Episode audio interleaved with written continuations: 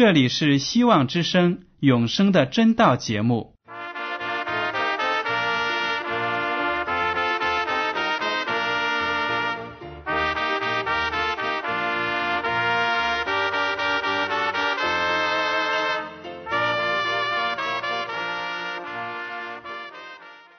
亲爱的听众朋友们，你们好，我是艾德，很高兴今天能和你们在永生的真道这个栏目中见面。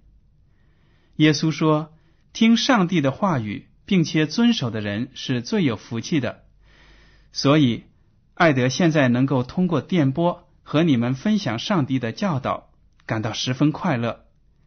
我也希望众位弟兄姐妹。还有那些正在寻求真道的朋友们，也能够珍惜这段时光。大家不妨在手边准备好纸和笔，将今天讲到的要点和经文章节做些记录，以便过后自己再亲自查考圣经。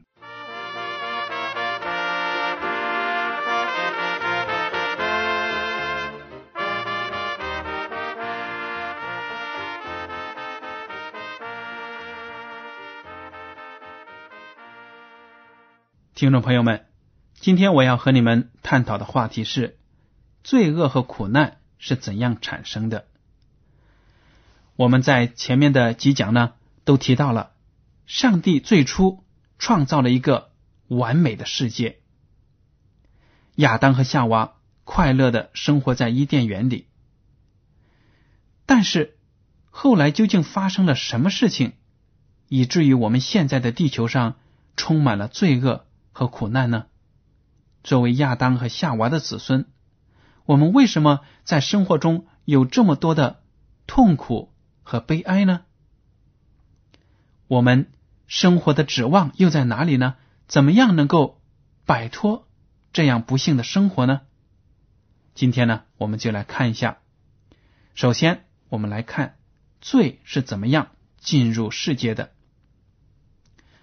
大家把圣经打开到。最后的一部书《启示录》第十二章第七到第九节，在天上就有了征战。米迦勒同他的使者与龙征战，龙也同他的使者去征战，并没有得胜。天上再没有他们的地位。大龙就是那古蛇，名叫魔鬼，又叫撒旦。是迷惑普天下的，他被摔在地上，他的使者也一同被摔下去。猛地一读这些经文呢，你可能摸不着头脑，不知道这是在讲什么。原来呀，描写在天上有了一场征战，这是什么样的征战呢？天庭本来是上帝的国度。是上帝宝座所在的地方，充满了和谐和尊严。但是天上怎么也有征战了呢？原来啊，上帝所创造的天使其中的一个，他起了反叛的心。为什么反叛呢？我们接下来要探讨。首先呢，他起了反叛的心。他就蛊惑一些天使跟从他，要跟上帝作对。上帝的天使长米迦勒，其实呢，米迦勒也是耶稣基督的另一个名称。米迦勒，他的意思呢，就是像上帝的。那只有耶稣基督才是完全的像上帝。所以呢，天使长米迦勒。和那些忠于上帝的天使，就与这个反叛的天使作战。这个反叛的天使后来呢，他的名字叫撒旦。撒旦就是控告的意思。他在上帝面前四处说别人的坏话，所以呢，他被看成是魔鬼撒旦。他就没有了地位，因为他失败了。在天上没有他的地方了，他就被赶出天庭，来到了地球上。那么，很多没有信主的听众朋友们也都知道“撒旦”这个词，因为从一般的漫画当中啊，甚至其他的一些电影上都说，嗯，有一个魔鬼，名字叫撒旦。撒旦是不是青面獠牙，让人看见就厌恶、恐怖呢？他又是怎么样产生的呢？我们来看一下旧约圣经的以西结书第二十八章十一到十四节。耶和华的话临到我说：“人子啊，你为推罗王作起哀歌说：主耶和华如此说：你无所不备，智慧充足，全然美丽。你曾在伊甸上帝的园中佩戴各样宝石，就是红宝石。”红碧玺、金刚石、水苍玉、红玛瑙、碧玉、蓝宝石、绿宝石、红玉和黄金，又有精美的骨笛在你那里，都是在你受造之日预备齐全的。你是那瘦高遮掩约柜的基路伯，我将你安置在上帝的圣山上，你在发光如火的宝石中间往来。这段话呢？是先知以西结从上帝那里得到的。上帝说了，有一个推罗王，你要对他这样说。但是，听众朋友们，当你读上帝说的这句话的时候呢，在你的脑海中所展现的，不像是一个地上的君王，而是描写一个在天上生存的一个人物。因为上帝创造了他，这个人呢无所不备，智慧充足，全然美丽，非常的英俊，有智慧，而且还说到，你曾在伊甸上帝的园中佩戴各样宝石。上帝创造了这样一个天使，他在伊甸园中。当然，地球上任何一个人，我们现在呢。自从亚当和夏娃犯了罪，被赶出伊甸园之后呢，没有任何人再能够进入伊甸园中。所以，这个推罗王呢，一定指的是其他的一个人物，是一个比喻性的名称。其实指的就是撒旦堕落之前的他做天使的样子。撒旦在堕落之前呢，是这样一个完美的天使，有智慧，得到上帝的器重，在伊甸园中。浑身都有宝石来镶嵌、来装饰，而且他还掌管精美的鼓和笛，说明他有音乐才能。他还是那瘦高遮掩约柜的基路伯，也就是非常重要的一个天使，遮掩上帝的约柜，保护上帝的律法。但是呢，就是这样一个。受重托的天使，保护上帝律法的天使呢，开始对上帝产生了反叛的心，知法犯法。他为什么要有这样反叛的心呢？首先，我们来看一下以西结书第二十八章十五到十七节，我们接着读下去。你从受造之日所行的都完全。后来在你中间又查出不义，因你贸易很多，就被强暴的事充满，以致犯罪。所以我因你亵渎圣地，就从上帝的山驱逐你。遮掩约柜的基路伯啊，我已将你从发光如火的宝石中除灭。你因美丽心中高傲，又因荣光败坏智慧，我已将你摔倒在地，使你倒在君王面前，好叫他们目睹。眼见，我们首先呢，来为这个撒旦堕落之前的这个天使命一个名。有些圣经呢就叫他为路西弗，其实是拉丁文，就是手执光明的天使，就是好像一个人手里举着火把一样，他有上帝的真理，有真光，有光明。高举上帝的真理，但是这样一个尊贵的人物竟然要背叛上帝，为什么呢？刚才读的经文已经讲得很清楚，你因美丽心中高傲，又因荣光败坏智慧。撒旦想，我也是一个完美无缺的人物啊，我有这么高的智慧，我应该与上帝同等才对，甚至呢要高过上帝。上帝为什么有权柄控制我们呢？我们为什么要听他的话呢？这就是他产生叛逆的思想的起源。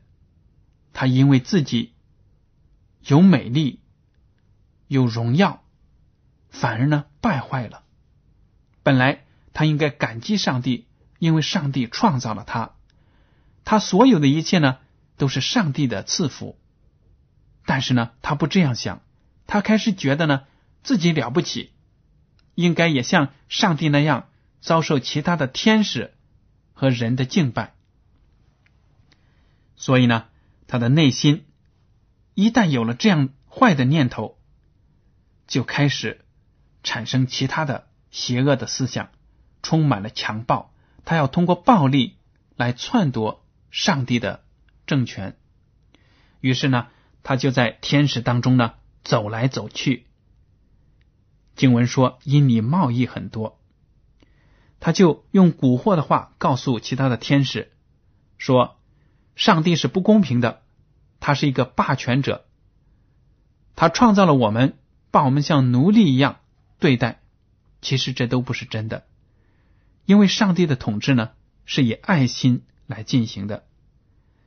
撒旦却说：如果你们选我当了这个宇宙的主宰，我会当得更好。结果呢？”有一些人，就是那些天使呢，就信了他，要跟从他与上帝作对。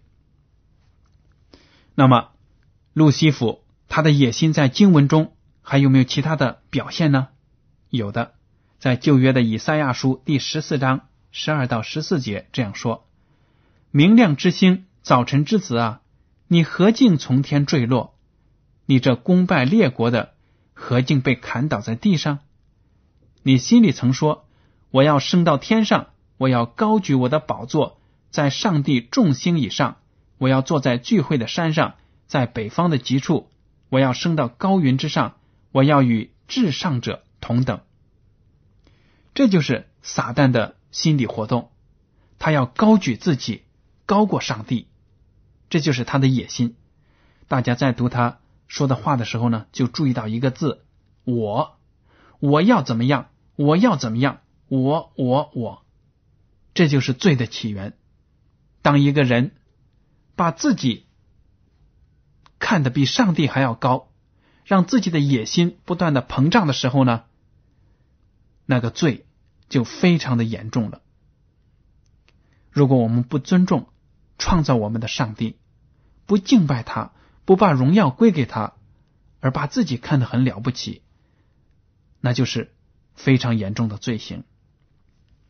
好了，就是因为有这样的野心，撒旦和天上三分之一的天使呢，背叛了上帝。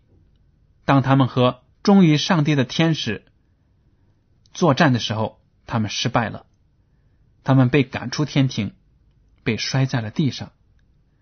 撒旦来到地球上，要把这个地球呢变成他的管辖范围。他首先要做的就是让亚当和夏娃跌倒。只要人听从了他的话，而违背了上帝的话，那么人和他们的后代以及整个世界都属于撒旦了。撒旦就会成为地上的王。所以，撒旦。就向人类展开了致命的诱惑。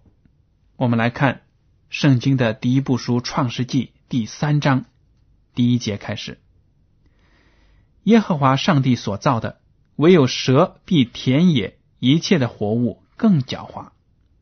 蛇对女人说：“上帝岂是真说不许你们吃园中所有树上的果子吗？”大家来看了。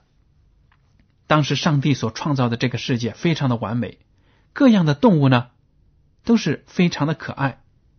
如果你问我当时那个世界有没有老鼠，有没有现在这种恐怖的蟑螂啊什么的，我说我也不知道，我搞不清楚这些动物到底是因为我们犯了罪之后形成的，还是说在当时上帝就已经造好了？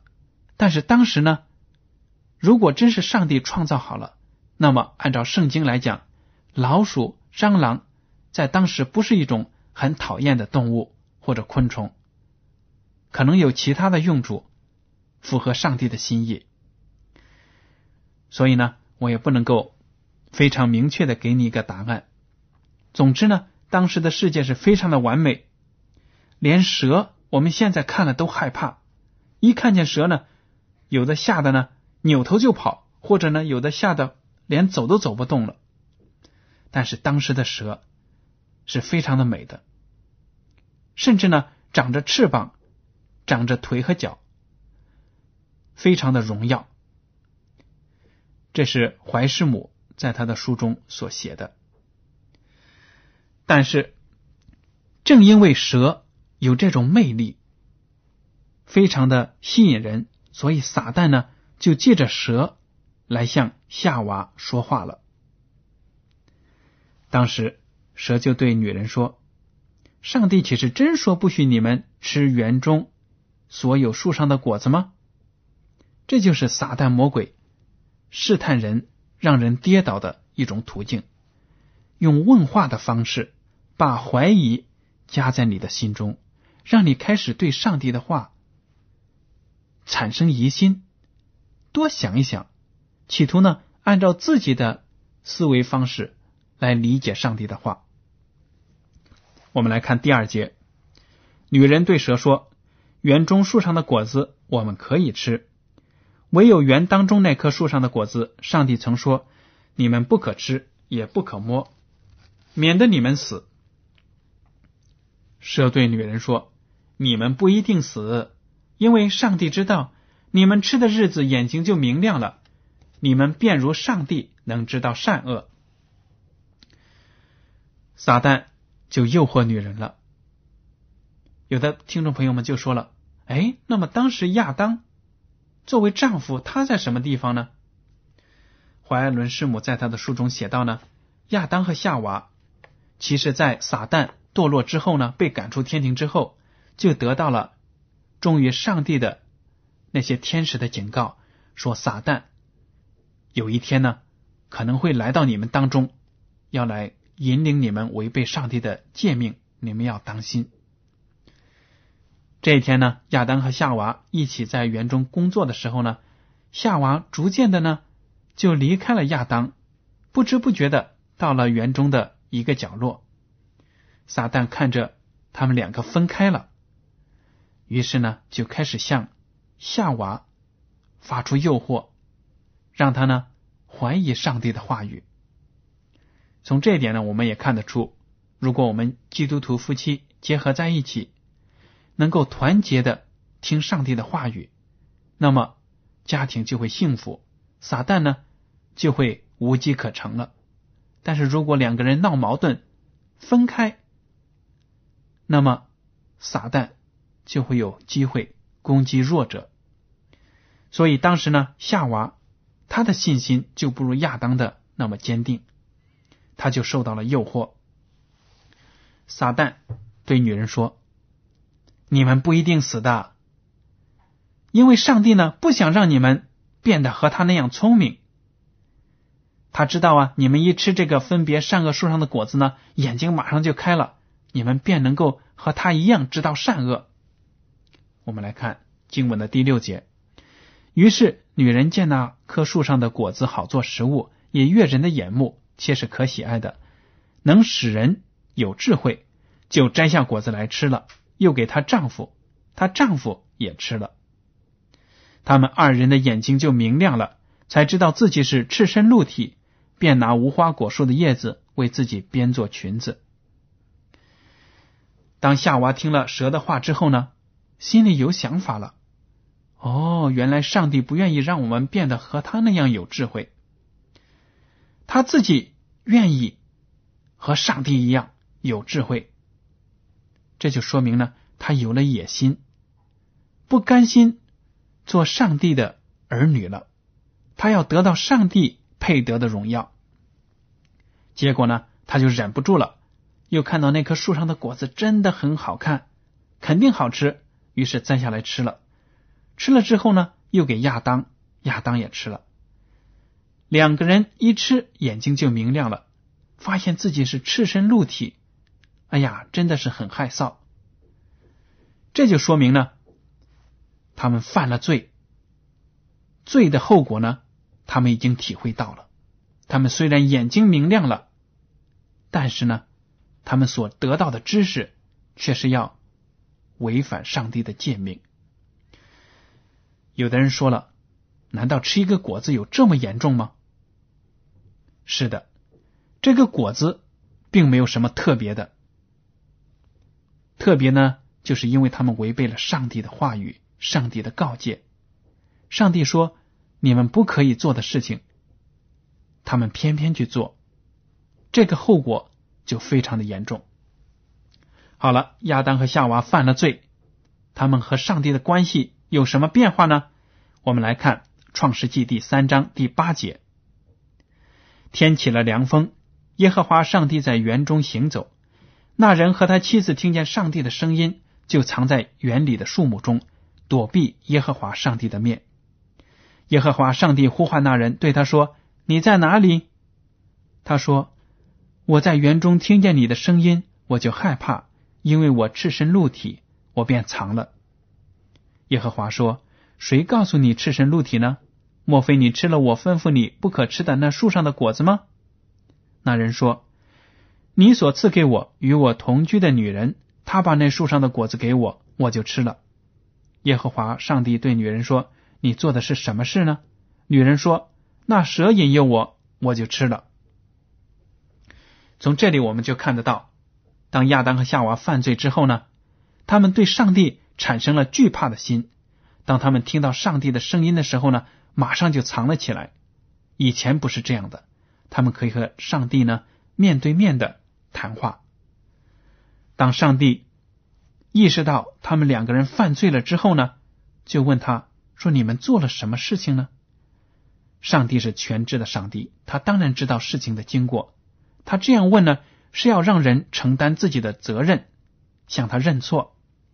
但是呢，因为犯了罪，亚当和夏娃也不和了。亚当就说：“是你给我造的这个女人呢，她让我吃的果子，你去责备她吧。”把责任推给了夏娃。夏娃说：“是你造的那种蛇，它引诱了我，那你就去惩罚蛇吧。”这就是罪人的表现，互相的推脱责任。接下来呢，上帝就宣判了，《创世纪》第三章。十四节，我们来读：耶和华上帝对蛇说：“你既做了这事，就必受咒诅，比一切的牲畜、野兽更甚。你必用肚子行走，终身吃土。我又要叫你和女人彼此为仇，你的后裔和女人的后裔也彼此为仇。女人的后裔要伤你的头，你要伤他的脚跟。”这里呢，记录了对蛇的咒诅，他要用肚子在地上走。而且呢，蛇的后裔和女人的后裔要彼此为仇。大家要特别注意的就是，这里指的女人的后裔呢，就是指的耶稣基督；蛇的后裔呢，就是撒旦，他和他的天使们。耶稣基督要战胜撒旦和他的天使们。第十六节又对女人说。我必多多加增你怀胎的苦楚，你生产儿女必多受苦楚，你必恋慕你丈夫，你丈夫必管辖你。又对亚当说：“你既听从妻子的话，吃了我所吩咐你不可吃的那树上的果子，地必为你的缘故受咒诅，你必终身劳苦，才能从地里得吃的。地必给你长出荆棘和吉利来，你也要吃田间的菜蔬。”你必汗流满面才得糊口，直到你归了土，因为你是从土而出的，你本是尘土，仍要归于尘土。好了，这里就记载了，上帝对夏娃说：“你既然犯了罪，那么你以后呢，生育儿女的时候，生产的时候呢，必然要经受很大的疼痛。要提醒你，你是一个罪人，而且呢，你要恋慕你的丈夫，你的丈夫也管辖你。”又对亚当说：“因为你犯罪了，所以你从今以后呢。”你的日子就不可能是这样子悠闲的，这样的了。你必须自己辛苦流着汗来劳累，才能够得到食物。而且呢，因为你你的缘故，你和你的妻子犯了罪，所以呢，整个地球都受到了咒诅，你们的生活呢将会非常的艰难。所以。亚当和夏娃的后代们世世代代到了我们现在的这个世界呢，中间都是越来越多的痛苦，生活呢非常的不容易，这就是因为我们人犯了罪而引起的。所以呢，我们真的不能够因为我们自己的生活有各种各样的不顺心和苦难而埋怨上帝。其实大家读了圣经就知道了，都是因为我们人犯了错，才把这个严重的后果带进了自己的生活当中。所以，我们人犯罪之后呢，到头来终有一死，任何人都逃不脱死亡的威胁。你本是尘土，仍要归于尘土。听众朋友们。听了今天的讲课之后呢，希望大家都能够认识到，我们生活的这个世界之所以不完美，是因为我们背弃了上帝。而上帝呢，现在又呼召你来走进他，靠着他赐给你的耶稣基督呢，使自己的罪得到赦免，过上一个美好的生活，将来呢，能够到天国去享受永生。好了。今天的永生的真道节目到此就结束了。您如果对今天的讲题有什么想法，可以写信给我。我的通讯地址是香港九龙中央邮政总局信箱七零九八二号，请署名给爱德。如果您在来信中要求得到免费的圣经、灵修读物、其他有关基督教的小册子，我们都会满足您的要求。好了。感谢您收听今天的广播，愿上帝赐福你们，我们下次再见。